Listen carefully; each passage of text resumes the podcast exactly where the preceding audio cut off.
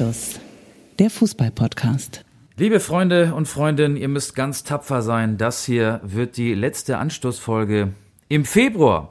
Der Februar rast an uns vorbei, ungefähr so schnell wie Erin Dinkci für den ersten FC Heidenheim durch die Bundesliga spurtet. Der ist 36,4 kmh schnell. 36,41 kmh schnell sogar, somit der schnellste Spieler der Bundesliga.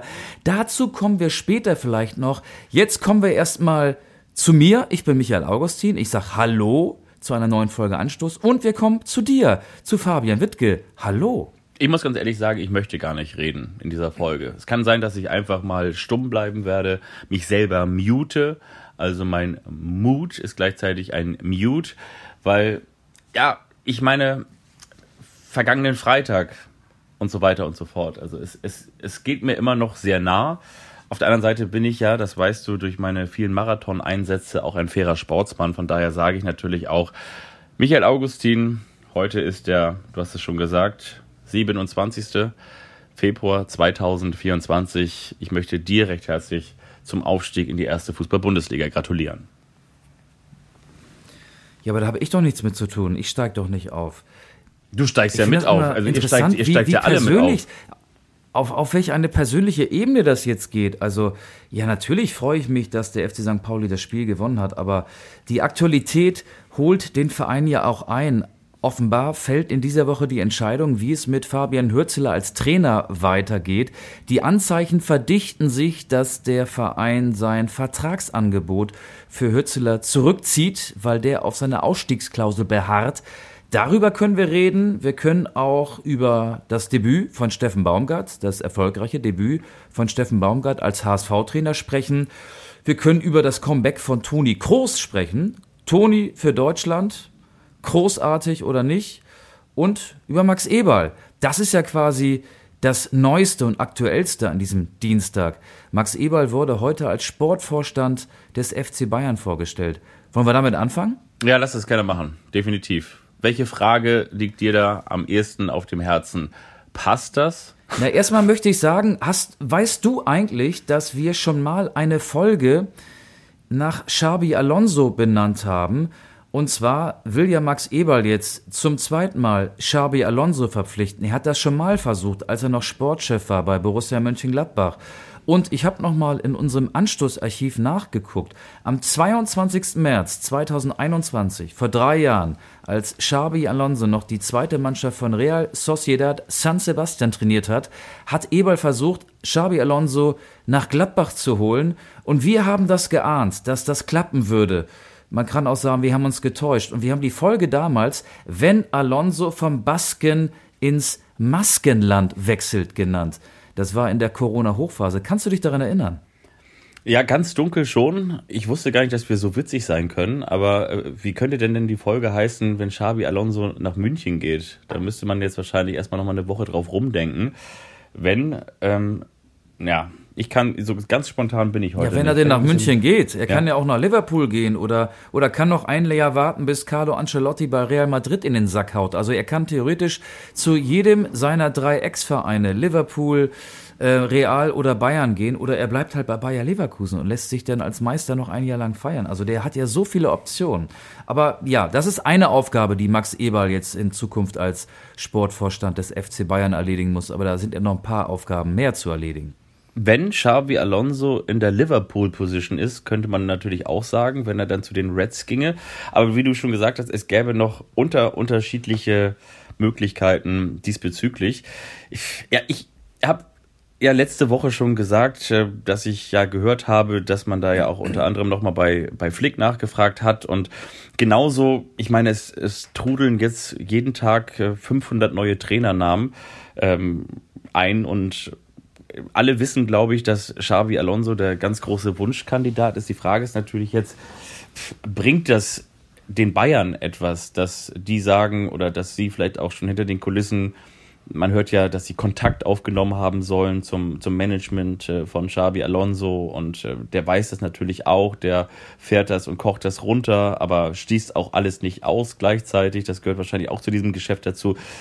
Ich finde es auf der einen Seite natürlich spannend, auf der anderen Seite, glaube ich, hängt es von der Gesamtsituation beim FC Bayern ab. Und ich glaube, ein Max Eberl wird die Situation ähm, auch nicht nochmal ganz neu aufstellen können, selbst wenn man nochmal äh, in Anführungsstrichen in die Knie geht oder wenn man sich nochmal zusammenreißt und wenn man nochmal für das neue Jahr einen ganz neuen Kader aufbaut, den Xavi Alonso mitgestalten kann. Trotzdem werden die Bayern im Verhältnis zu der Konkurrenz, die mit um Xavi Alonso buhlt, immer nur ein kleinerer Verein sein. Da bin ich mir ziemlich sicher. Von daher ist die Frage, ähm, ist der FC Bayern München aus dieser Außenseiterposition bezüglich ähm, der Chancen auf Xabi Alonso ähm, trotzdem noch ein ernsthafter Konkurrent? Ach, das weiß ich gar nicht. Ich glaube, das ist ja auch eine reizvolle Aufgabe. Ein Verein, der sportlich, das ist jetzt eine harte Formulierung, am Boden liegt, aber Wahrscheinlich werden die Bayern diese Saison ohne Titel abschließen, auch wenn Eberl heute nochmal gesagt hat, ja, acht Punkte Rückstand. Also Moment mal, die Meisterschaft ist noch nicht entschieden, aber das ist ja auch eine reizvolle Aufgabe oder könnte eine reizvolle Aufgabe sein für Xabi Alonso, äh, diesen Verein wieder groß zu machen. Und ähm, ja, er ist bestimmt der 1A-Kandidat, äh, wäre ja naheliegend, weil er momentan der aufregendste Trainer im äh, europäischen Fußball ist oder von denen, die jetzt äh, gerade ähm, am, am, am Trainerhimmel erscheinen. Jürgen Klopp ist auch ein sehr aufregender Trainer, aber der hat ja ein Sabbatical nach seinem Aus beim FC Liverpool angekündigt.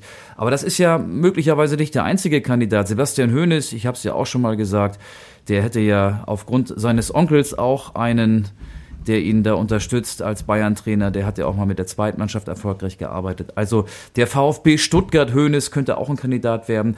Aber das ist ja längst nicht die einzige Aufgabe, die Max Eberl als Sportvorstand beim FC Bayern erledigen muss. Ey, guck dir mal den Kader an. Alfonso Davis, der flirtet nicht nur mit Real Madrid, der deutet ja auch sehr viel darauf hin, dass er nach Spanien wechselt zu Real. Dann bräuchten die Bayern einen neuen Linksverteidiger, einen neuen Rechtsverteidiger, Sascha Boyer der hat zwar einen Vertrag bis 2028, aber ist ja dann doch offenbar nicht so gut, wie die Bayern glaubten. Ähm, dann muss Max Eberl überlegen, wie es mit Thomas Müller weitergeht, wie es mit Manuel Neuer weitergeht, wie lange die noch beim FC Bayern bleiben. Dann muss er Josua Kimmich vielleicht mal einen neuen Knochen hinwerfen oder ihn einfach nur mal in den Arm nehmen, weil der gerade sehr frustriert ist. Dann muss er Christoph Freund, Christoph heißt er, ne? Der muss ja dem Sportdirektor Christoph Freund, der für mich immer noch so komplett unterm Radar läuft, auch wahrscheinlich mal kurz in den Arm nehmen, weil der jetzt ja auch denkt, hey, was soll ich denn jetzt noch hier, was habe ich denn jetzt überhaupt noch zu sagen, wenn Max Eber kommt? Also, ähm, der hat ja offiziell erst am 1. März, also am Freitag, seinen ersten Arbeitstag. Ähm, aber die To-Do-Liste, die ist schon sehr, sehr lang. Ich glaube, damit könntest du die Hofeinfahrt der Sebener komplett zupflastern. Ja, wahrscheinlich schon. Und der Druck natürlich gleichermaßen groß. Also der ist jetzt nicht so groß wie bei Toni, aber auf jeden Fall groß, weil er wurde ja bei seiner Antritts-PK, nennt man das, glaube ich, ja auch schon so ein bisschen in die Rolle des zukünftigen Uli Hoeneß gedrängt. Und ich meine, was der äh, Uli Hoeneß für den FC Bayern München geleistet hat, das weiß man auch. Der hat aus diesem Verein ein, ein Weltverein, ein Weltkonzern letztendlich gemacht, ein Weltunternehmen. Und ich meine, nichts Geringeres wird jetzt auch äh, von Max Eber erwartet. Ich fand das eigentlich im Verhältnis, was du gesagt hast, ein Verein, der am Boden liegt. Ja, aus der Sicht des FC Bayern München muss man tatsächlich das genau so sagen. Ähm, und, und trotzdem ist es natürlich auch ein, ein Wagnis. Ne? Also es ist schon auch, auch ein Wagnis, wie du schon sagst. Äh, es könnte mir auch gut vorstellen, dass beim FC Bayern im Sommer in Anführungsstrichen, weiß nicht, sechs gehen und acht kommen oder weiß nicht, neun gehen und zehn kommen. Also ich glaube schon, dass es einen großen Umbruch geben wird.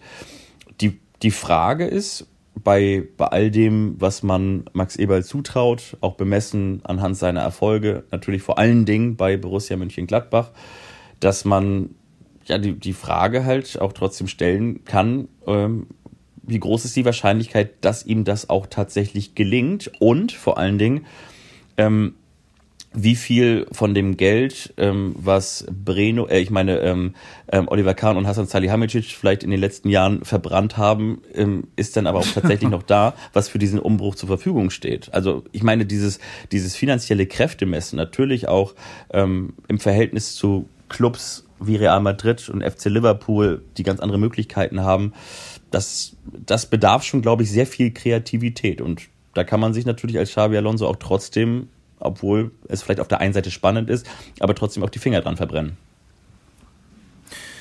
Äh, ja, also du bist jetzt bei Alonso oder, oder bei, bei, bei Max Eber warst du doch eben noch, ne? Weil ich zu ihm vielleicht noch ein, zwei Sätze sagen wollte. Also du sagst, ähm, er, er wird so als Nachfolger von Hoeneß verglichen. Also rein optisch äh, würde ich mal sagen, wenn du, wenn du Max Eber auf so einem 16 zu 9 Bildschirm siehst, dann wird der Uli Hoeneß immer ähnlicher, ne? obwohl da ja noch ein paar Jahre zwischen den beiden liegen. Also das geht schon in die Richtung von Uli Hoeneß und ansonsten ist ja Hoeneß sein Mentor. Ne? Und ähm, Max Eberl war ja auch schon zu Gladbacher Zeiten der Wunschkandidat des FC Bayern. Vielleicht auch äh, hätten die Bayern ihn lieber anstelle von Hassan Salihamidzic geholt, aber Eberl war zu dem Zeitpunkt ja loyal und ist bei Gladbach geblieben. Und man kann auch sagen, er war nur da erfolgreich, weil die neun oder zehn Monate bei RB Leipzig würde ich jetzt nicht als erfolgreiche Zeit abstufen, auch wenn er so einen Spieler wie Luis Openda in die Bundesliga geholt hat der auch kein schlechter ist. Aber ich glaube schon, dass es generell diesem Vorstand, der ja nur noch aus drei Menschen besteht beim FC Bayern, äh, gut tut, wenn da sportliche Kompetenz ist. Die ist den Münchnern ja zuletzt äh, abgegangen. Also klar, Christoph Freund, der Sportdirektor, äh, und dann die, die quasi so aus, aus der Entfernung nochmal mit reinreden, noch mit reinregieren. Da meine ich Uli Hoeneß und Karl-Heinz Rummenigge, die natürlich auch sportlich kompetent sind. Aber Max Eberl ist halt der Mann, der den Verein in den kommenden Jahren gestalten soll. Ähm, bis 2027 läuft sein Vertrag, aber ich glaube, wenn er sich in den ersten Jahren nicht ganz so doof anstellt, dann wird er auch schnell verlängert. Ähm, ja, der muss jetzt The Next Generation ähm, FC Bayern aufbauen und zwar diesen Verein ja komplett neu ausrichten, vor allen Dingen sportlich neu ausrichten. Denn so eine Vizemeisterschaft, die darf es einmal geben in München, aber kein zweites Mal. Denn der zweite Platz ist der größte Misserfolg der Bayern. Mhm, genau, definitiv. Und bin mal gespannt, äh, welche Mittel ihm dazu äh, eben zur Verfügung stehen. Und ähm, das, das, das meine ich eben, das ist ja dieses, dieses Wechselspiel aus auf der einen Seite Geduld im, im Hinblick auf, ähm, wenn das jetzt nicht Xabi Alonso wird, welchem Trainer gibt man eben auch die Zeit, eine neue Mannschaft zu entwickeln. Und auf der anderen Seite, selbst wenn man es schafft, ähm, aus der Sicht von Max Eberl, Xabi Alonso zu verpflichten, hat man die finanziellen Möglichkeiten, ihm auch halt seinen Kader zusammenzubauen. Ne? Also der dann, wie gesagt, ich bin mir ziemlich sicher, haben wir auch schon drüber gesprochen, für die Bundesliga wird es auch wahrscheinlich dann relativ schnell wieder reichen. Aber an diesem Punkt, an dem die Bayern ja jetzt sind, wissen sie auch ganz genau, es soll ja dann aber auch irgendwann wieder Richtung Halbfinale Champions League gehen, weil das ist ja auch letztendlich der Anspruch der Bayern, da auch irgendwann wieder ganz vorne mitzuspielen. Kann es in diesem Jahr ja ehrlich gesagt auch noch gehen. Ne? Also die Bayern haben das Achtelfinale-Hinspiel bei Lazio Rom 0 zu 1 verloren.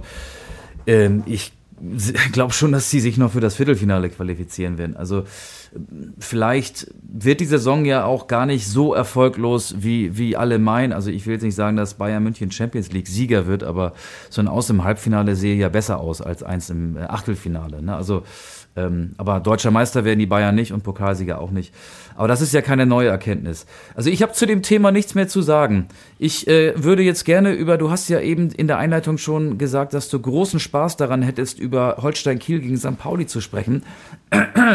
Sorry, ich habe so, so einen Frosch im Hals. Ähm, ja, das würde ich gerne machen, wenn du möchtest. Sofort gerne. Eine Frage habe ich noch, die ich mir noch so gestellt habe bezüglich der Bayern, zumindest so eine kleine, diese, diese Koffergeschichte. Thomas Tuchel saß da ja auf, auf diesem Aluminiumkoffer und wurde im Nachgang auf der PK gefragt, ob das schon die gepackten Koffer seien, auf denen er ges ges gesessen hätte. Fand ich irgendwie ähm, vielleicht ganz witzig gemeint, aber irgendwie auch ein bisschen respektlos, oder? So eine Frage ist doch irgendwie auch schon, da, da wissen alle. Ach so, respektlos. Der, der, ähm, ja? Ja, ach, weiß ich nicht. Also, ich glaube, du kannst Tuchel alles fragen. Er findet äh, fast jede Frage doof, aber er ist ja schlagfertig und hat, finde ich, auch ganz gut darauf reagiert. Also hat das ja mehr oder weniger bejaht mit so einem Schmunzeln, wenn ich das richtig erinnere. Ja, aber ich denke mir irgendwie so, auf der einen Seite, weißt du, klar ist das auch alles Entertainment-Zirkus, aber geht auch natürlich um deinen Job und äh, letztendlich hast du in der vorherigen Woche auch erfahren, dass der ursprünglich vereinbarte Vertrag von Seiten der Bayern, ursprünglich heißt es ja im Einvernehmen, dann aufgelöst wird im Sommer. Und dann, dass man so sagt, so da sitzen die ja schon auf gepackten Koffern. Ist, finde ich, vielleicht auch irgendwie ein sensibles Thema. Ähm, und weiß ich nicht, ist dann vielleicht ein bisschen, ich fand es ein bisschen zu flapsig. Aber lass uns gerne ähm, über die Energie sprechen, die der FC St. Pauli am Ende mehr hatte als Holstein Kiel. Das war wahrscheinlich so viel überschüssige Energie, wie sie auch verbraucht haben während des Trainingslagers auf Mallorca, oder? Ja, das war ja in der vorletzten Woche, das Trainingslager auf Mallorca. Also St. Pauli war in der ersten Halbzeit erstklassig, um mal mit der sportlichen Analyse anzufangen, bevor wir dann auch noch über die Trainerpersonalie Hürzeler sprechen müssen. St. Pauli war in der ersten Halbzeit erstklassig und in der zweiten Halbzeit wie der HSV unter Tim Walter. ja, ähm, ich, ich muss ganz ehrlich sagen, also ich habe mir auch ganz viele Gedanken dazu gemacht, wie ich das einordne, ohne dass ich von dir geohrfeigt werde. Ich habe ja letzte Woche gesagt, dass das Spielglück entscheiden wird. Und äh, wenn St. Pauli so loslegt, wie sie jetzt schon wieder, also auch im Rückspiel, das Hinspiel haben sie ja auch durch äh, Dauerpressing und schöne Tore eigentlich ja in der ersten Halbzeit entschieden und im Rückspiel letztendlich gefühlt ja auch. Also wenn du so loslegst und wenn du so einen Fußball spielst und wenn du so triffst und wenn du den Gegner so für Fehler bestrafst, dann, dann ist das einfach eine Klasse besser. Auf der anderen Seite, wie du dann sagst, die zweite Halbzeit, in der Holstein Kiel auch noch die Möglichkeit hatte, den Ausgleich zu erzielen, spricht denn schon auch wieder dafür, dass du zwei sehr gute Mannschaften gesehen hast. Die eine hat in dem Sinne die erste Halbzeit gewonnen und äh, in der zweiten Halbzeit auch ein bisschen, ähm, also die zweite Halbzeit auch und ist äh, nach 45 Minuten oder nach 90 Minuten wollte ich sagen, dann eben auch als Sieger vom Platz gegangen. Ähm, aber am Ende holt es mich dann wieder ein und ich denke, vielleicht am Ende dann doch ein bisschen das Spielglück äh, für den verdienten Sieger, dass es dann so ausgegangen ist. Und äh, ja, ich meine, wer dann so auftritt, wer bei beim direkten Konkurrenten da oben ähm, vier Tore schießt, ja, ist, äh, ist dann am Ende auch der absolut verdiente Sieger. Hat vor allen Dingen in der ersten Halbzeit den besseren Fußball gespielt. Ähm, ich glaube, und das sage ich jetzt nicht durch irgendwie eine Fanbrille oder eine Sympathisantenbrille. Ich glaube aber auch am Ende äh, kann Holstein Kiel sagen und erhobenen Hauptes da vom Platz gehen und sagen, wir haben ähm, vor allen Dingen eben nach diesem deutlichen 0 zu 3, nach diesem deutlichen Rückstand weitergespielt und, und sind ja auch noch mal rangekommen. Das war quasi der Punkt für die Moral. Am Ende kannst du dir für ein 3 zu 4 natürlich nichts kaufen, außer vielleicht die Erkenntnis, dass ähm, du die Möglichkeiten hast, auch in so einem Spiel nochmal wieder zurückzukommen und äh, den Gegner sogar nochmal fast hattest und von daher auch weiterhin alles möglich ist, auch wenn das natürlich dann ärgerlich ist aus Sicht von Holstein Kiel, dass du das Spiel verloren hast. Aber am Ende mache ich jetzt auch einen Punkt, am Ende halt auch verdient verloren hast. Ja, ich bin der Meinung, wenn das Spiel drei, vier, fünf Minuten länger gedauert hätte, wäre es unentschieden ausgegangen. Also ähm, ja.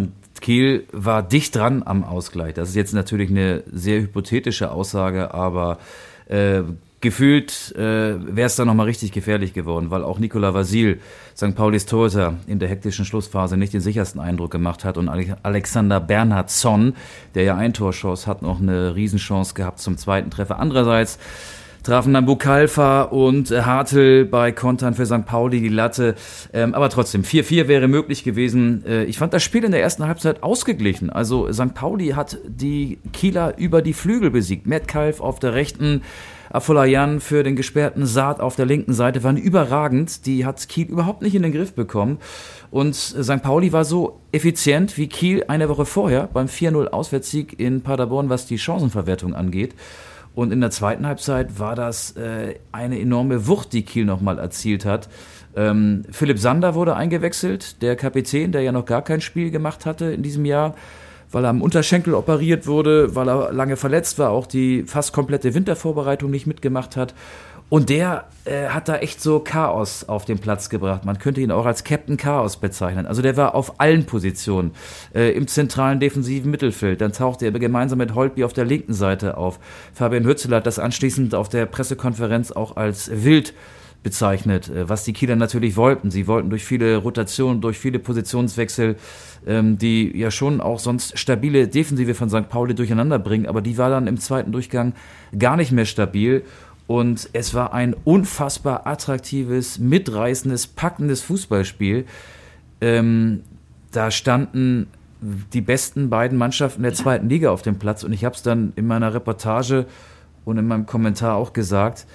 Der einzige Nachteil, den dieses Spiel hatte, es war irgendwann vorbei. Hm, ja. Es war das Laune gemacht. Fußballherz, was willst du mehr am Freitagabend? Flutlicht, ausverkauftes Holsteinstadion.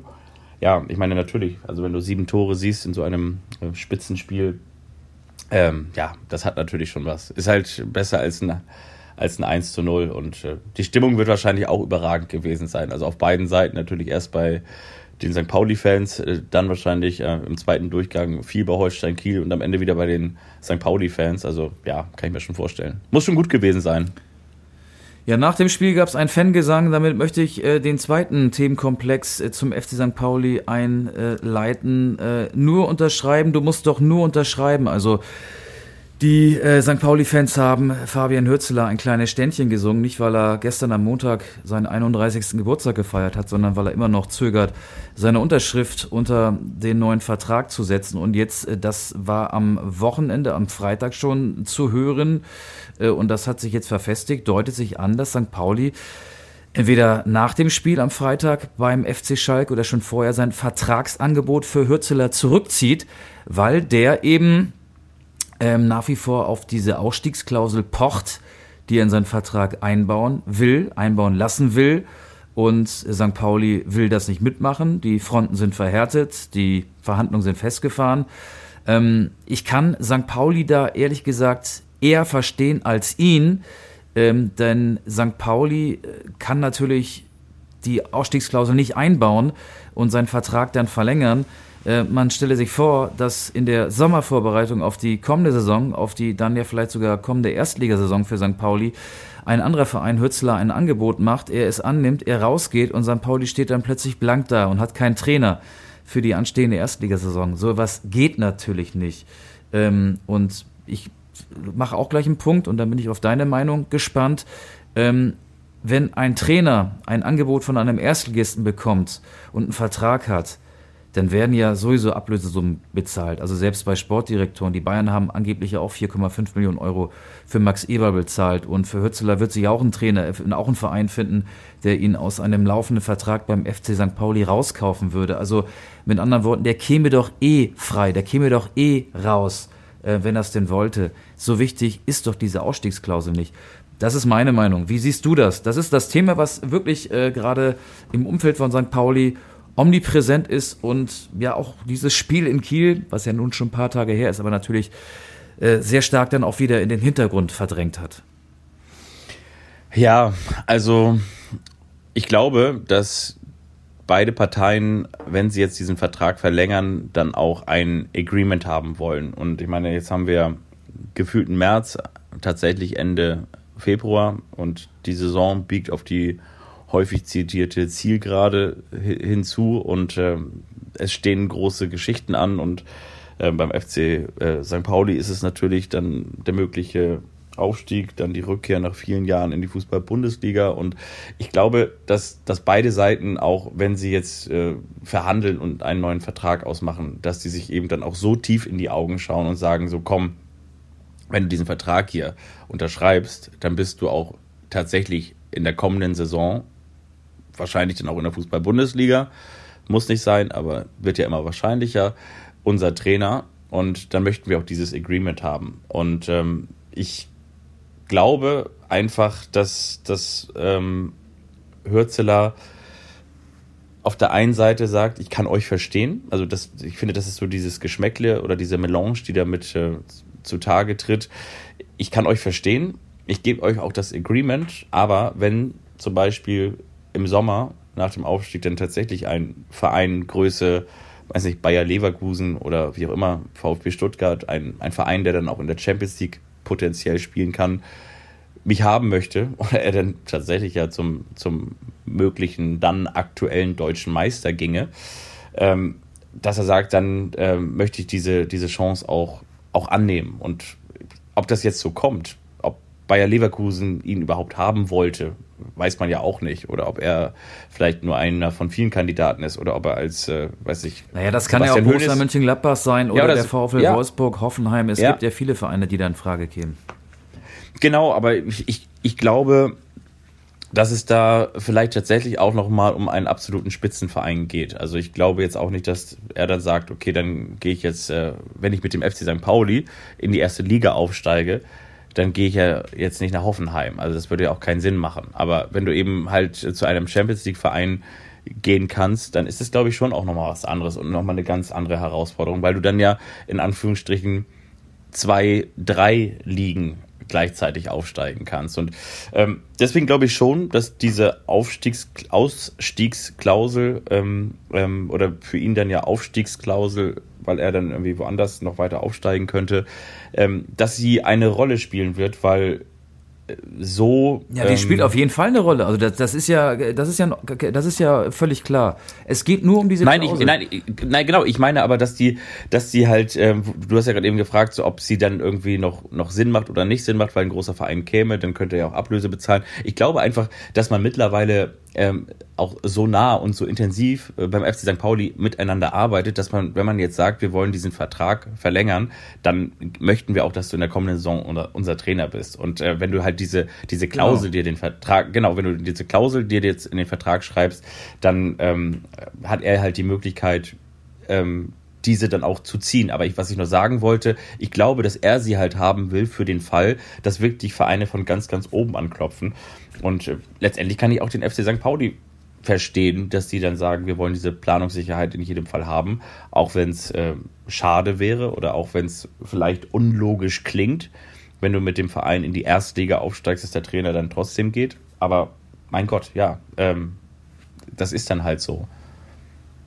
Es ist die Frage schade, ist natürlich, ich glaube, die äh, Mannschaft ist dann, so ja? gut, weil no, ja, sorry.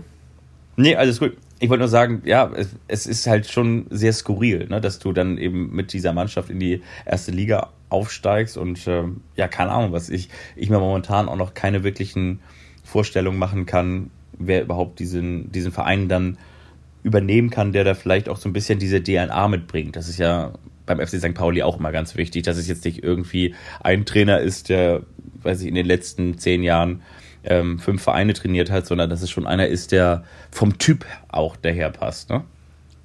Ja, wobei Fabian Hürzeler ist jetzt ja äh, auch keiner, der äh, in den vergangenen Jahren als potenzieller St. Pauli-Trainer auffällig geworden wäre. Er war Co-Trainer des entlassenen Trainers Timo Schulz und da ist er halt als äh, ja, Top-Trainer-Talent identifiziert worden. Ne? War ja auch vielleicht ein bisschen Zufall dabei. Ähm, zwei Sachen noch. Also ich könnte mir schon vorstellen, wer der Nachfolger werden könnte. Dazu komme ich gleich. Ähm, ich bin aber der Meinung, St. Pauli müsste alles dafür tun, diesen Trainer zu halten, weil die Mannschaft so gut ist, weil der Trainer so gut ist. Also der Trainer macht diese Mannschaft so gut, wie sie derzeit ist. Das ist meine Meinung. Und äh, ich kenne viele Leute, die gehen seit den 90er Jahren zu St. Pauli, die haben gesagt, ich habe noch nie so guten Fußballer Millantor gesehen. Und ich bin der Meinung, das liegt an Fabian Hürzler, an diesem Trainer, was er aus dieser Mannschaft macht. Also deswegen Trainer unbedingt halten, aber ich kann auch verstehen, dass der Verein es nicht zu den Konditionen, die Hützler vorgibt, machen möchte. Deswegen ist die Situation ja so festgefahren. Wer könnte Nachfolger werden, ist natürlich immer ein bisschen äh, fies, jetzt schon über einen Fall zu diskutieren, der noch gar nicht eingetreten ist. Aber mir fällt spontan einer ein, der, ähm, ja, glaube ich, auch ein, ein Riesentrainertalent ist, der es zum Teil auch schon bewiesen hat, Sandro Wagner der aktuelle Assistent von Bundestrainer Julian Nagelsmann, der mit der Spielvereinigung Unterhaching von der Regionalliga in die dritte Liga aufgestiegen ist, ein begeisterungsfähiger Trainer ist, der bei jungen Spielern gut ankommt, ein fantastischer Fußballfachmann, einer, der auch zu diesem Nachwuchskompetenzteam des DFB gehört, mit Hannes Wolf, mit Hanno Balic und mit einigen anderen, Antonio Di Salvo. Ähm, den könnte ich mir tatsächlich vorstellen. Aber das auch nur so als spontanen Gedanken. Okay. Ich äh, finde so eigentlich so vom, vom Typ her, äh, weiß ich gar nicht, äh, hätte ich den jetzt vielleicht nicht unbedingt. Ich finde, er sieht, also natürlich spricht die Kompetenz und ähm, seine Expertise, sein, sein Fachwissen absolut für ihn. Darauf sollte es ja auch ankommen, aber so vom Typen her äh, hätte ich ihn jetzt nicht unbedingt dort so ähm, eingeordnet. Ähm, also ja, aber Hürzeler so ja auch nicht. Hürzeler ist ja auch niemand, der von den Fans geliebt wird. Hürzeler ist ein äh, Fußballfreak, so wird er, glaube ich, wahrgenommen, der äh, eher so äh, Streberattitüden mit sich bringt, der verbissen ist, der super ehrgeizig ist, äh, der jetzt äh, nicht mit Sprechchören nach dem Spiel gefeiert wird oder nach Spielen, nach Siegen gefeiert wird. Ähm, die Konstellation, dass er so erfolgreich ist mit der Mannschaft, macht ihn zu einem attraktiven Trainer. Sein ganzes Wesen ist er jetzt nicht so, dass, dass, dass er jetzt äh, so auf äh, Fans wirkt, ähm, so, so dass sie ihn sofort in ihr Herz schließen wollen und in, ihr, in, in den Arm nehmen wollen wollen. Also so ist er ja nicht. Und, ähm, aber um die Fähigkeiten, die er ja als Fußballfachmann mitbringt, geht es ja. Und die sehe ich bei Sandro Wagner auch, diese Fähigkeiten. Ja, also ich habe tatsächlich bei, bei Sandro Wagner eher noch so eine, wie sagt man, so eine Text-Bildschere als bei, bei Fabian Hürzeler. Fabian Hürzeler mit seinen so Tattoos und so. Ich finde, der passt so vom, vom Auftreten her so ein bisschen mehr so, mehr so Kapuzenpullover, Hoodie, äh, Unterarm-Tattoo ja, wie gesagt, das passt so vom Bild, von meinem Bild äh, ein bisschen besser dahin. Auf der anderen Seite hast du natürlich. Löst dich recht. mal von den Klischees. Löst dich mal von den Klischees. Nein, aber das, das spielt doch so mit rein, wenn du denkst, also da, natürlich nicht in der Entscheidung, aber ich will nur einfach nur damit sagen, so wenn ich so ein Bild im Kopf habe, Sandro Wagner am Millantor äh, oder keine Ahnung, das ist genauso wie Markus Gistol am Millantor, das, das passt für mich irgendwie nicht so, nicht so richtig nee, der, rein. Der passt nicht, äh, aber der hat noch andere nee, Defizite. Ja, ja, ja, aber ne, trotzdem so vom, vom Bild her nicht, aber äh, ich weiß ja natürlich, was du meinst und äh, geht ja auch am Ende nicht darum. Ähm, aber naja, äh, ich, ich, glaube, so ein, egal welcher Coach, egal wie gut er wäre, ähm, auch so einer im Nadelstreifenanzug würde vielleicht dann irgendwie auch nicht so in dieses Gesamtbild Millantor passen. Das wollte ich nur damit sagen, aber äh, ja, ist natürlich auch sehr, sehr hypothetisch. Vielleicht hat äh, Sandro Wagner auch die Möglichkeit, den VfB Stuttgart oder ähm, genauso wie du gesagt hast, Borussia Mönchengladbach zu trainieren. Man weiß es alles nicht. Oder er geht, keine Ahnung was, zu Schalke und äh, baut die neu auf im nächsten Jahr. Man weiß es auch nicht. Also von daher, ähm, ja, gute Frage. Jetzt kommt eine Spitzenüberleitung, pass mal auf. Steffen Baumgart könnte es nicht werden. Denn der ist ja schon in Hamburg berufstätig. Der Mann mit der Schiebermütze, die Schiebermütze mit der Raute und mit der 72, Geburtsjahr von Steffen Baumgart 1972. Diese Mütze ist im HSV Online-Shop ausverkauft. Baumgart hat den HSV zu einem ja, 1 zu 0 Sieg gegen Elversberg geführt. Ich finde, das ist völlig in Ordnung, was man da gesehen hat. Und ähm, was ich auch interessant fand bei Steffen Baumgart, so ein paar Sätze. Also erstmal hat Matteo Raab ja wieder im Tor gespielt. Ähm, Daniel Heuer Fernandes ist auch bei ihm erstmal die Nummer zwei oder der Herausforderer, wie Trainer es ja heutzutage formulieren. Und da hat Baumgart gesagt, ein Torwart soll in erster Linie das Tor verteidigen und kein Zehner sein. Ähm, bei Tim Walter hat man ja den Torwart auch gerne mal so zwischen Mittellinie und Strafraummarkierung und manchmal auch im Anstoßkreis, im Anstoßkreis natürlich gesehen. Das war bei Matteo Raab nicht so. Ähm, also ich fand den HSV schlichter, aber nicht schlechter als unter Walter. Die Abwehr ist stabiler und so war es halt ein schmuckloser 1 0 Sieg, aber so muss man, glaube ich, auch spielen, um am Ende aufsteigen zu wollen. Ja, das mit Daniel Heuer Fernandez hat mich schon so ein bisschen gewundert. Also vor dem Hintergrund, weil ich gerade ihn jetzt nicht als Schwachstelle ausgemacht habe. Zwar hatte der vielleicht auch mal in dieser Saison ein paar Wackler drin, auf der anderen Seite in der vergangenen Saison noch als äh, bester Zweitliga-Profi, nicht nur unter den Torhütern, sondern ganz generell ausgezeichnet äh, geworden, gewesen, ähm, vielmehr. Und von daher weiß ich nicht, ob das jetzt unbedingt ähm, ein, ein Must-Do war. In jedem Fall ist auffällig gewesen, dass der HSV in den Spielen unter Tim Walter einen Gegentore-Schnitt am Ende hatte von über zwei. Und ähm, ja, das ist anscheinend, Klammer auf, Klammer zu, vielleicht auch dann eben nur gegen Elversberg. Auf der anderen Seite natürlich dann auch ähm, so typischer HSV-Gegner, gegen den man auch gerne mal patzt im eigenen Stadion. Aber am Ende halt ein, ein 1 zu 0. Ja, drei Punkte, hinten dicht und ähm, weiter geht's. Ne? Also ich glaube jetzt zu Hause gegen den VfL Osnabrück wieder ein ähnliches Spiel. Ähm, wahrscheinlich ein unangenehmer Gegner, der vor allen Dingen beim HSV überhaupt nichts zu verlieren hat. Und ähm, ich konnte auf jeden Fall, spricht man jetzt schon von Handschrift, aber auf jeden Fall ganz klar äh, erkennen, dass es vor allen Dingen darum geht, die, die Defensive zu stabilisieren. Und das hat, äh, auch wenn man jetzt vielleicht noch nicht ganz, ganz viel daraus ableiten sollte, aber es hat äh, vorerst äh, Steffen Baumgart geschafft. Also von daher ist er zu Recht Kult und ist zu Recht seine Kultschiebermütze ausverkauft. Und ähm, gibt es ähm, einen zweiten Promi, der rund um das Trainingsgelände beim HSV zu finden ist, neben Helmpeter. Genau, nämlich Steffen Baumgart. Äh, ich finde, Baumgart. es ist immer so eine Floske, wenn man sagt, ja, man konnte schon die Handschrift des Trainers erkennen nach ein paar ja. Trainingseinheiten. Aber in diesem Fall trifft sie zu. Ähm, eben weil auch Innenverteidiger mal lange Bälle spielen dürfen und weil die ganze Abwehr viel tiefer verteidigt hat. Äh, Dennis Hatzikadunic äh, war auch äh, stabiler, hat sich in diesem System offenbar dann an der Seite eines fitten Sebastian Schonlau wohler gefühlt. Hatzikadunic äh, hat offenbar noch ein paar Sprachprobleme oder Matteo Raab hat Sprachprobleme. Ich weiß nicht wer von beiden, aber die beiden sind zweimal zusammengeknallt, kollidiert. Also Raab fand ich auch, obwohl er jetzt zu Null gespielt hat als Torhüter, nicht so sicher. Ich bin von diesem Torhüterwechsel noch nicht so ganz überzeugt. Natürlich hatte er äh, in der ersten und auch in der zweiten Halbzeit jeweils eine starke Parade. Ähm, aber weil eben die Abwehr nicht mehr so Harakiri gespielt hat, war das schon eine Handschrift von Baumgart, die zu erkennen war. Lange Bälle, Jatta, der ja auch äh, im Sprint seine Fähigkeiten hat, wurde immer mal wieder mit langen Bällen geschickt. Königsdörfer auf der anderen Seite ebenfalls, der hat auch das Tor geschossen. Also doch, das war schon, das war schon erkennbar, wo Baumgart hin will. Und ich glaube, das ist genau der richtige Weg. So muss man es machen. Ähm, das ist äh, auch keine neue Erkenntnis. Ich glaube, da haben wir auch schon in den vergangenen Jahren, als der HSV auf der Zielgeraden zu scheitern drohte, immer mal wieder drüber gesprochen. Und ja, jetzt geht es der HSV offenbar so an, wie, wie man es normalerweise versuchen sollte, wenn man nach langer Zeit in die erste Liga zurück will.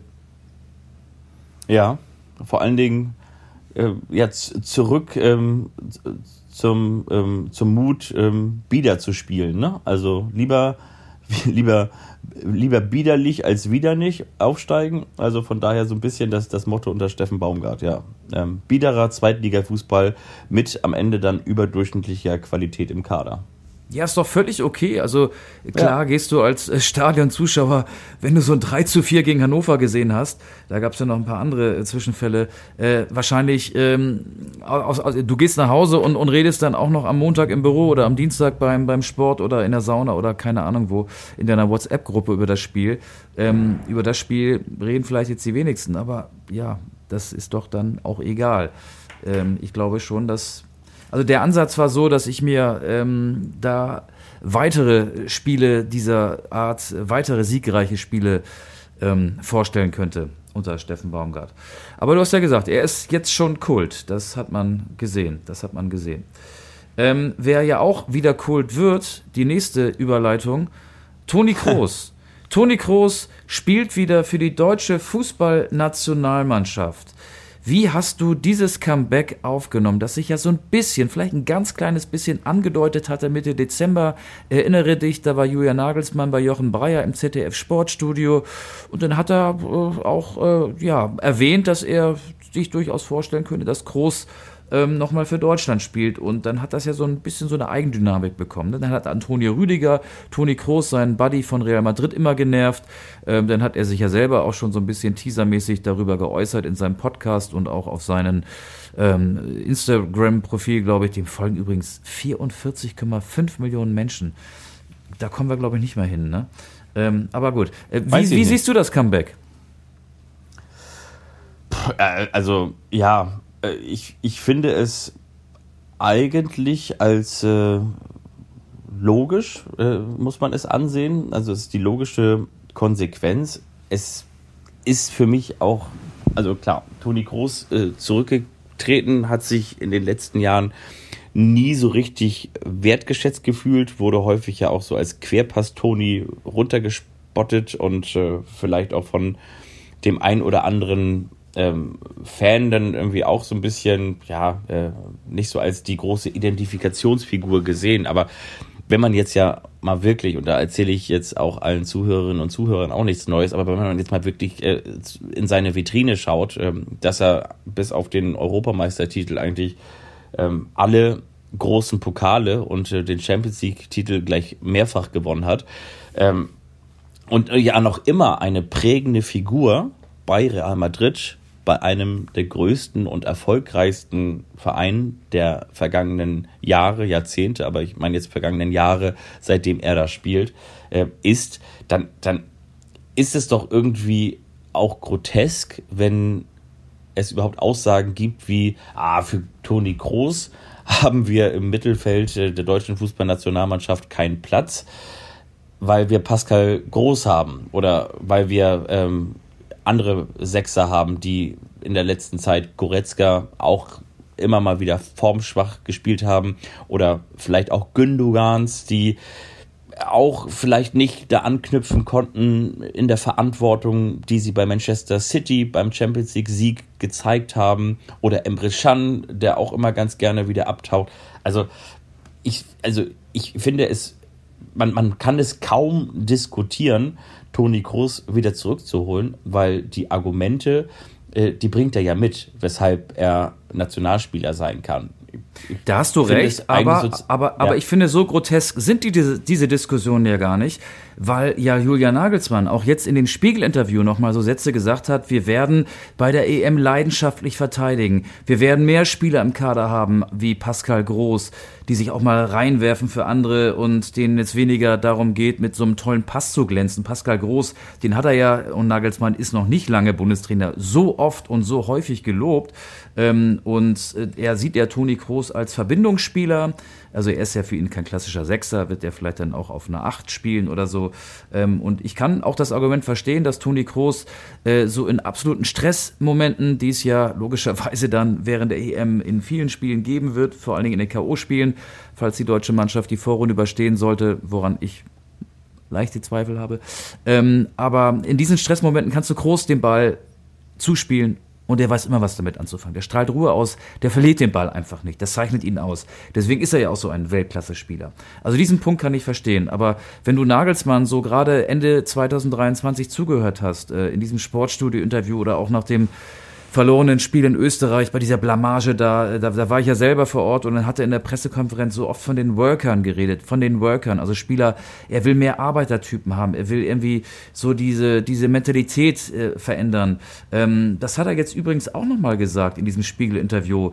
Da hat er nochmal betont, dass es gegen Österreich sieben, acht Spiele auf dem Platz gegeben hätte, ähm, die sich eher so über ihre besonderen Fähigkeiten als Fußballer definieren würden, aber eben nicht über eine besondere Mentalität. Und dann hat er gesagt, diese Verteilung bei der Startelf müssen wir verändern. Und äh, genau das ist Toni Kroos ja nicht. Ne? Also ich kann das schon verstehen, dass er so ihn als äh, äh, wie nennt sich denn so jemand, der, den, der so einen Magneten im Schuh hat, also der den Ball immer ansaugt und du weißt, ey, der Ball, der fällt ihm nicht vom Fuß.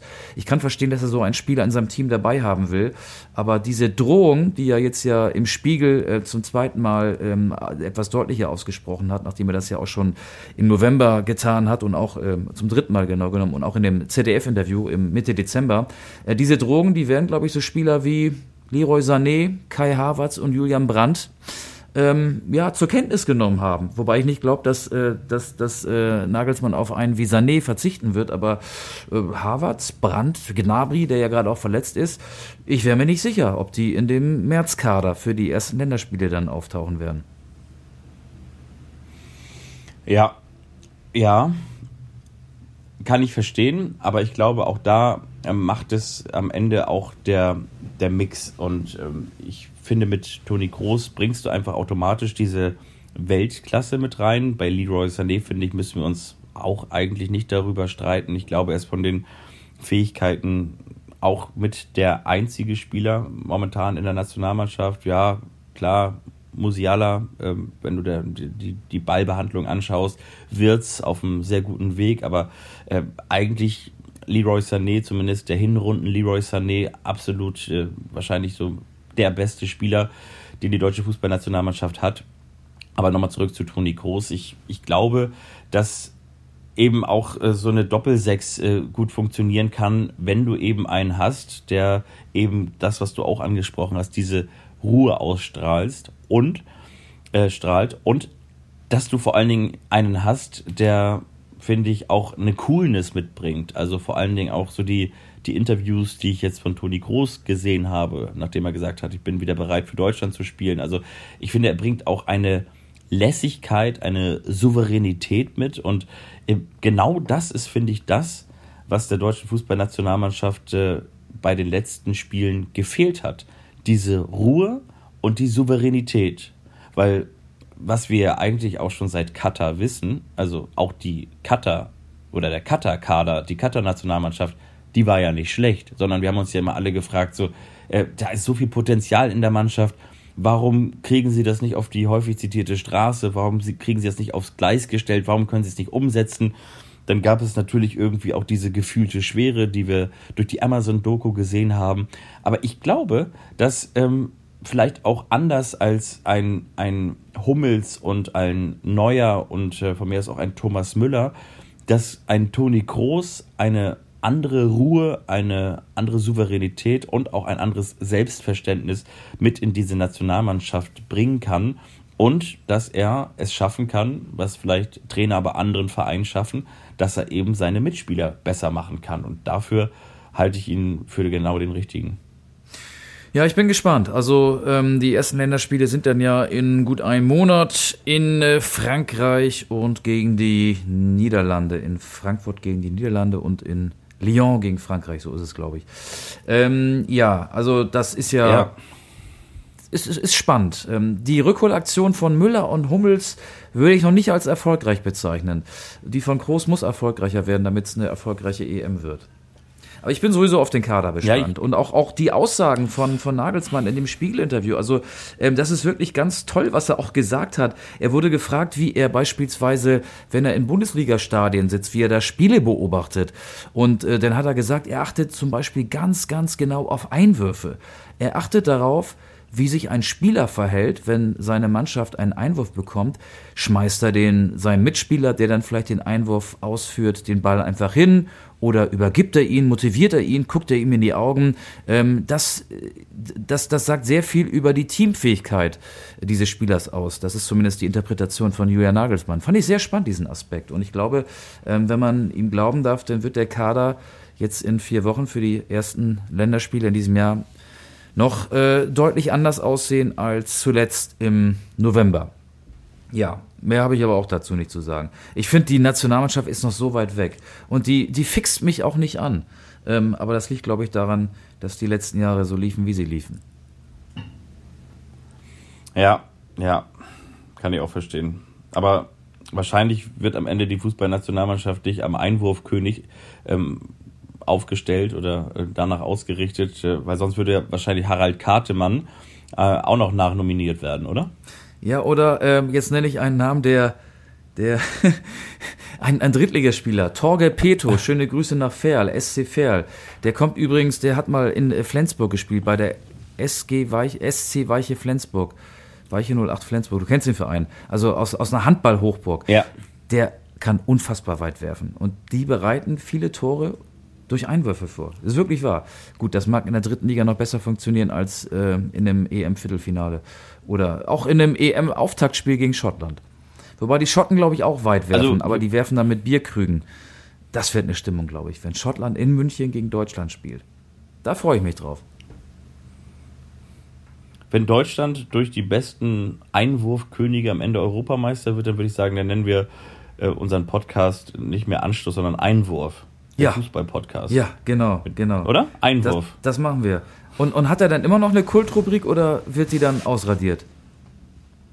Nee, die, die, die wird es die wird's ja immer geben, das die, ist ja völlig klar. Die wird's immer äh, ist geben. das schon deine nächste galante Überleitung zu unserer Kultrubrik? Ja, ich gucke ja immer so ein bisschen auf die Uhr. Also, ähm, wir, ja. wollen, wir, wollen, wir wollen ja nicht, also die Kultrubrik, die preise ich immer so mit 10 bis 15 Minuten ein. Und wenn wir jetzt nochmal 10 bis 15 okay. Minuten draufrechnen, dann sind wir locker wieder über eine Stunde und ich glaube, das ist eine gute Dosis. Das kann man ganz gut konsumieren. Ja, ja da hast du recht. Ich das ist mein Plädoyer für die Kultrubrik. Kurz, äh, ja, komm, dann machen wir. Dann ähm, die, die Grüße und die Küsse, die wir hinten raus wieder bekommen haben nach der vergangenen Folge, die gibt es am Ende. Dann bleibt auch ihr dran ihr schnuckeligen ja, ähm, Zuhörerinnen und Zuhörer. Und dann jetzt ab in die, in die, in die Kultrubrik. Komm.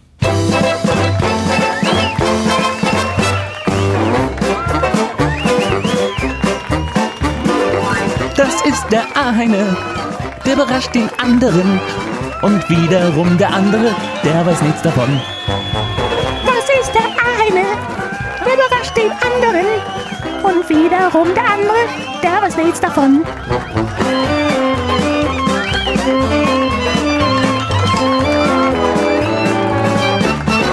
Der eine überrascht den anderen. Sag doch mal an, willst du anfangen? Ja, ich habe tatsächlich. Nimm das mal in die Hand hier. Ja, ich habe äh, nur eine äh, Kleinigkeit vorbereitet, aber eine Kleinigkeit kann ja auch manchmal. Nur eine Vorspeise? Eine äh, Großigkeit werden. Ähm, und zwar möchte ich mit dir die fünf deutschen, die fünf jüngsten deutschen Fußballspieler eruieren, erraten, ähm, die 100 Bundesligaspiele gemacht haben. Ähm, die, ich habe auch, okay, Tipp, ich ja, auch Tipps für dich. Verstehst du das? Ja, schon, oder? Ja, da gab es doch jetzt am Wochenende so jemanden, oder? Da gab es am Wochenende, der jemanden überholt hat. Ah, irgendwas war da, ja. Ja, gut, dann gib mir mal Tipps. Vielleicht kann ich ja dann die Antwort liefern. Okay, auf Rang 5 ist einer, der am 26. Februar, also vor noch gar nicht ähm, allzu langer Zeit, geboren wurde, und zwar in Stuttgart, Germany. Er hat einen britischen und einen deutschen Pass. Also noch recht jung, 21 Jahre alt.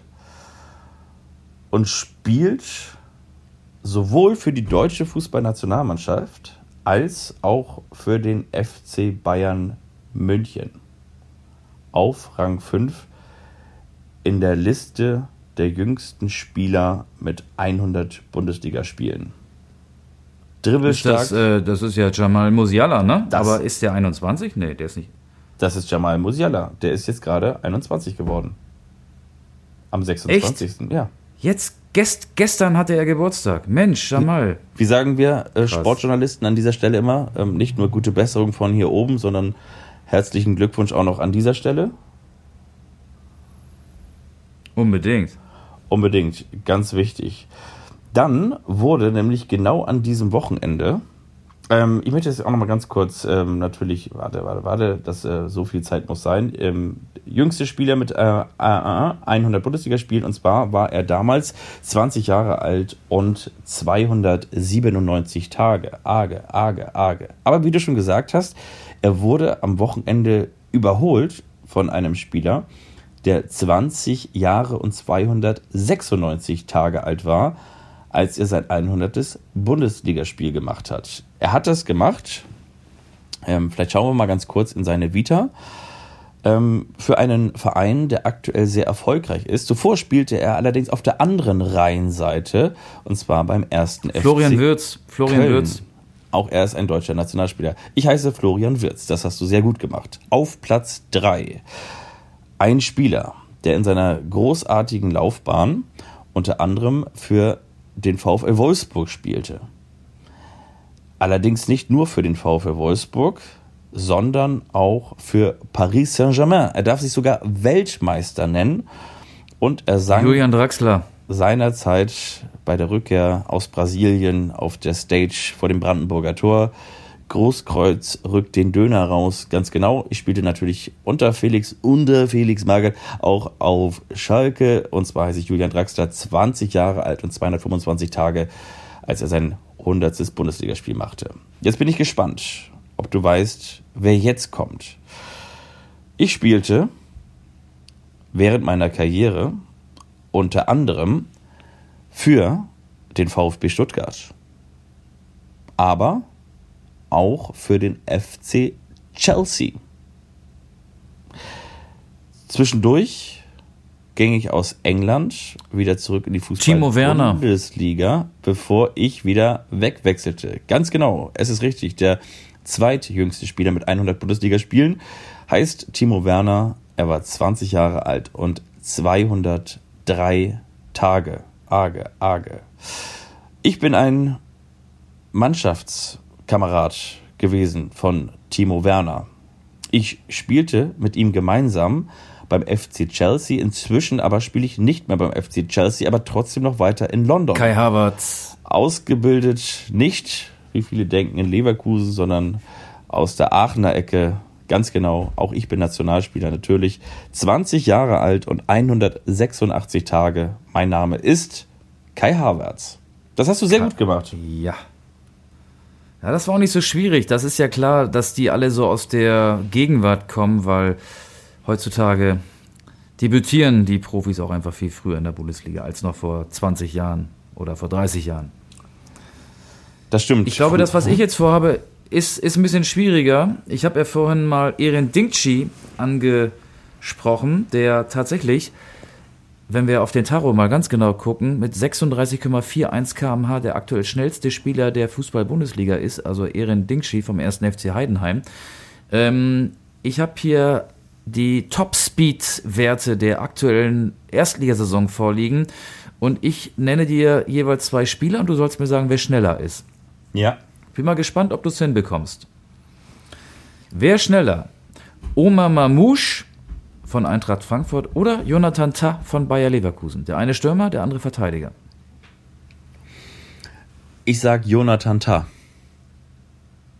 Das stimmt. Jonathan Tah ist 35,81 km/h schnell und Omar Mamouche 35,77. Das ist, glaube ich, mit dem bloßen Auge nicht sichtbar. Wer ist schneller?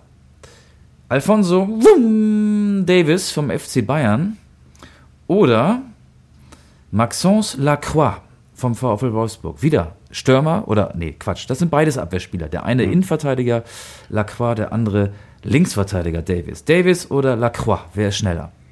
Du bist ja auch manchmal so ein bisschen der, der König der, der kleinen Fallen, ne? Also du lenkst einen so ein bisschen in die eine Richtung, weil bei Alfonso Davis würde man natürlich sofort denken, Mep Mep, wie ihn Thomas Müller genannt hat, Roadrunner, äh, unstoppable. Ähm, und Maxence Lacroix hat man vielleicht nicht so auf dem Zettel. Ähm, Günter Jauch würde jetzt mich äh, fragend angucken und sagen, und was soll diese Aussage jetzt bedeuten? Ich gehe trotzdem auf Alfonso, auf Fonzie Davis. Ja, wärst du mal bei Lacroix geblieben. ja. Der ist schneller. Der ist aktuell der drittschnellste mit 36,13 km/h. Davis, lahme Ente, nur 36,02. Zusatzfrage: Wer ist schneller bei Real Madrid? Maxence Lacroix oder Alfonso Davis? ähm, Alfonso Davis, ja. Also dann hätten die Madrilen, hätte Real ja, äh, Bayerns linke Abwehrseite quasi der vergangenen 15 Jahre weggekauft nach Alaba, aber der äh, pausiert doch aktuell mit dem Kreuzbandriss. Ähm, ich, ich tippe da sehr auf Alfonso Davis. Ich auch. So, jetzt kommen zwei Spieler, die. Das ist schwierig. Eigentlich ist ja alles schwierig. Ist ja auch so ein, so ein Gag-Spiel, so ein Schätzspiel. Leroy Sané oder Jeremy Frimpong? Wer ist schneller? Oh, da würde ich, glaube ich, sagen ähm, Frimpong. Ja, das stimmt. 35,96 km/h ist der schnell, 35,82 ist Sané schnell. Ähm, wir können auch mal in die zweite Liga blättern. Da gibt es ja auch schnelle Leute. Aber die kennt man nicht so. Ich sag dir trotzdem ein paar Namen. Also ich nehme mal die, die man, die man vielleicht kennt. Ähm, Aaron Opoku, der war früher mal beim HSV, der war auch mal beim VfL Osnabrück. Der spielt jetzt beim ersten FC Kaiserslautern.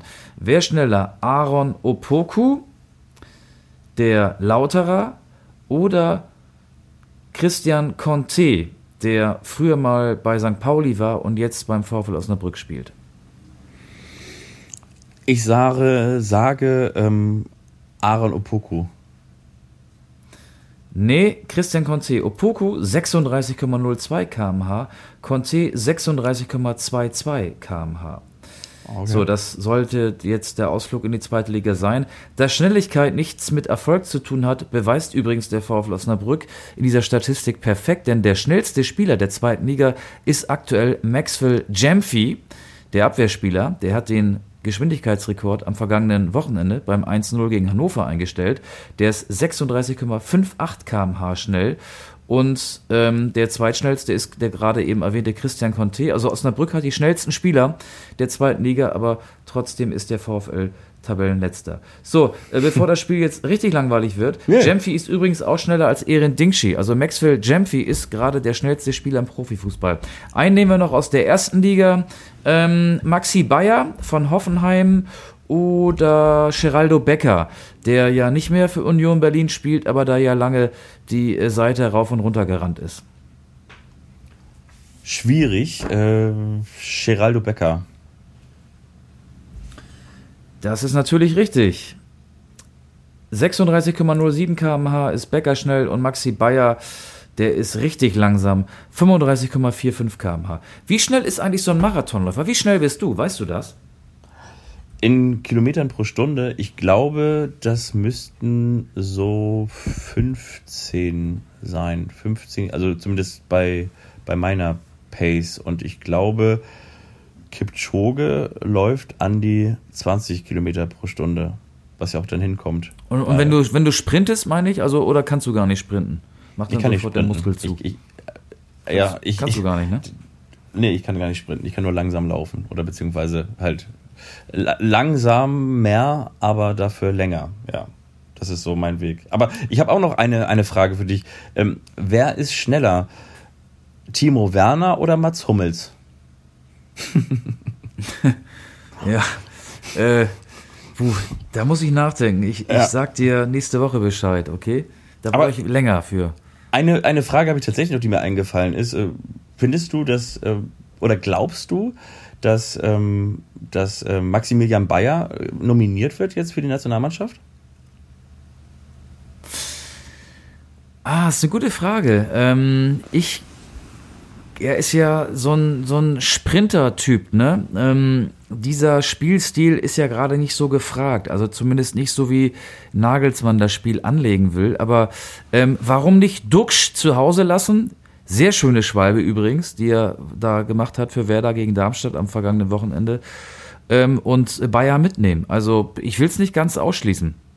Ja, ich glaube, zehn Tore jetzt ne, für, für Hoffenheim und äh, sechs Torvorlagen oder sechs Assists, wie man sagt. Ja, also auch schon auf jeden Fall eine, eine steile Karriere in diesem Jahr. Also mh hm hätte, also ich sag mal so in Anbetracht der, der Nominierung, die wir ja auch schon jetzt erlebt haben, äh, Hashtag ähm, Behrens, ähm, nicht, äh, hm. sag, sag nochmal, nicht, ähm, ich wollte gerade Hanno Behrens sagen, nee, sag nochmal, hilf mir mal bitte kurz. Äh, Kevin Behrens. Ke Kevin Behrens, genau. Ähm, genau. Ja, wie, wie, wieso nicht, ne? Ja, also ich würde ich nicht ausschließen. Aber sag du noch mal, du hast doch vorhin, ähm, bevor wir die Kultrubrik angefangen haben, gesagt, du hättest noch Du hättest noch irgendwas, äh, Feedback oder sowas. Habe ich das richtig verstanden? Ich habe noch Feedback, genau. Und zwar ähm, ähm, Björn äh, und Rolf haben uns noch geschrieben und haben sich für die Folge bedankt. Ähm, Rolf hatte mir im Eifer des äh, Gefechts auch noch geschrieben, ähm, äh, dass er das ja schade findet, dass die vergangene Folge nicht hieß, äh, wenn man den äh, Walter vor lauter Baumgart nicht mehr sieht und dass wir diesen klasse äh, Wortspiel-Gag haben liegen lassen, hat er nicht verstanden, hat dann aber in die Folge gehört und ähm, hat sich natürlich auf uns verlassen können und hat gesagt, so, natürlich bringt ihr diesen schlechten Gag noch unter. Also von daher, dieses Feedback ist auch angekommen. Viele Grüße an Rolf und ähm, ansonsten kam noch natürlich viel Feedback, unter anderem von Björn habe ich angesprochen, von Bernd und äh, von Armin und von Basti und äh, ja, all diese von Maren und äh, was da noch alles gekommen ist von Thomas. Ähm, vielen, vielen Dank für euer Feedback. Nehmen wir natürlich gerne mit auf. Ähm, viele haben natürlich auch äh, sich herausgefordert gefühlt. Ich meine, dieses Bild äh, von, von Steffen Baumgart, da haben wir jetzt ja nicht nochmal drüber gesprochen, aber das war natürlich auch schon so ein bisschen wieder so, äh, so, so ein bisschen äh, niedlich schön HSV ähm, Pressearbeit Kult, dass das, was da so entstanden ist, oder? Mit diesem Bild bei der Vorstellung, das ja auch dann innerhalb von kürzester Zeit zum Internet-Meme, äh, zum Internet-Lacher wurde. Also hat natürlich auch bei uns. Ich fand das aber gut. Also das ist doch, also wenn, wenn es wenn es selbst ironisch hätte wirken sollen, dann wäre das äh, voll aufgegangen. Aber ich glaube, dass Jonas Bold nicht gerade für Selbstironie steht. Steffen Baumgart hingegen schon. Ähm, ach, ich fand das ganz witzig. So, so erreicht der HSV auch Menschen, die er vielleicht sonst nicht erreicht. Also nicht jeder, der, ähm, weiß ich nicht, Instagram, TikTok und was auch alles äh, auf seinem Handy hat, ist ja gleichzeitig auch äh, Fußball interessiert und weiß, wer Steffen Baumgart ist und weiß, wer der HSV ist. Ich glaube, damit erreichst du viele Leute, die sonst gar nicht so in dieser Fußball, Fußball-Bubble ähm, verhaftet sind. Ja, genau, äh, ungewollt. aber, aber wie gesagt, trotzdem ähm, am, am Ende äh, ein, ein schöner Lacher und ähm, hat mir auf jeden Fall einen schönen Tag beschert. Äh, ja, und von daher alles gut. Haben wir noch was für die Playlist? Hast du noch was? Ja, ich habe äh, für die Playlist, weil man uns ja auf der ganzen Welt hören kann, auf der ganzen weiten Welt. Dieser Podcast ist theoretisch überall da draußen, überall auf der ganzen Welt zu hören, habe ich äh, von Orbit Around the World. Das ist mein Beitrag. Und dann noch die Zusatzinfo. Ich bin am Wochenende, ich soll das ja immer sagen, beim Spiel VfL Wolfsburg gegen den VfB Stuttgart. Vielleicht sehe ich den kommenden Bayern-Trainer. Ich meine aber nicht Nico Kovac. Wollte ich gerade sagen, Nico Kovac, ja, okay. Ja, und ich habe noch ähm, Osama, so heißt der Song, von Zakes, Z-A-K-E-S, Band Vini, neues Wort. Also Zarkes, neues Wort, Band Vini, Osama, cooler Song, guter Vibe, gute Stimmung, bringt euch auch durch ein paar dunklere Tage und von daher ähm, ist das mein Song dieser Woche. Mit diesem Vibe starten wir in den März und denkt dran, am 29. Februar haben Menschen Geburtstag. In diesem Jahr gibt es einen 29. Februar. Benedikt Hövedes hat am 29. Februar Geburtstag. Lena Gerke übrigens auch. Und Dana Schweiger habe ich heute auch gelernt. Es gibt ja so ein paar Promis, die dann wahrscheinlich immer äh, wieder in den Zeitungen auftauchen, weil, einfach nur, weil sie Geburtstag haben. Aber die drei haben auf jeden Fall am 29. Februar Geburtstag. Wenn ihr Benny Höves beim Friseur trefft, bei der Haartransplantation oder wo auch immer, gratulieren nicht vergessen. Definitiv. Und ähm, vielleicht denkt ja Sammy Kedira auch noch an Lena Gerke. Schließlich haben die ja auch mal das Leben zusammengeteilt.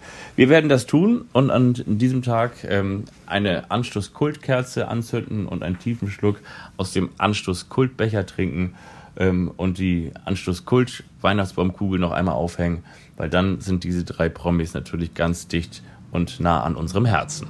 Ihr auch. Schöne Woche euch. Äh, Auge. Wir hören uns und äh, bis bald. Ja, bis bald. Tschüss.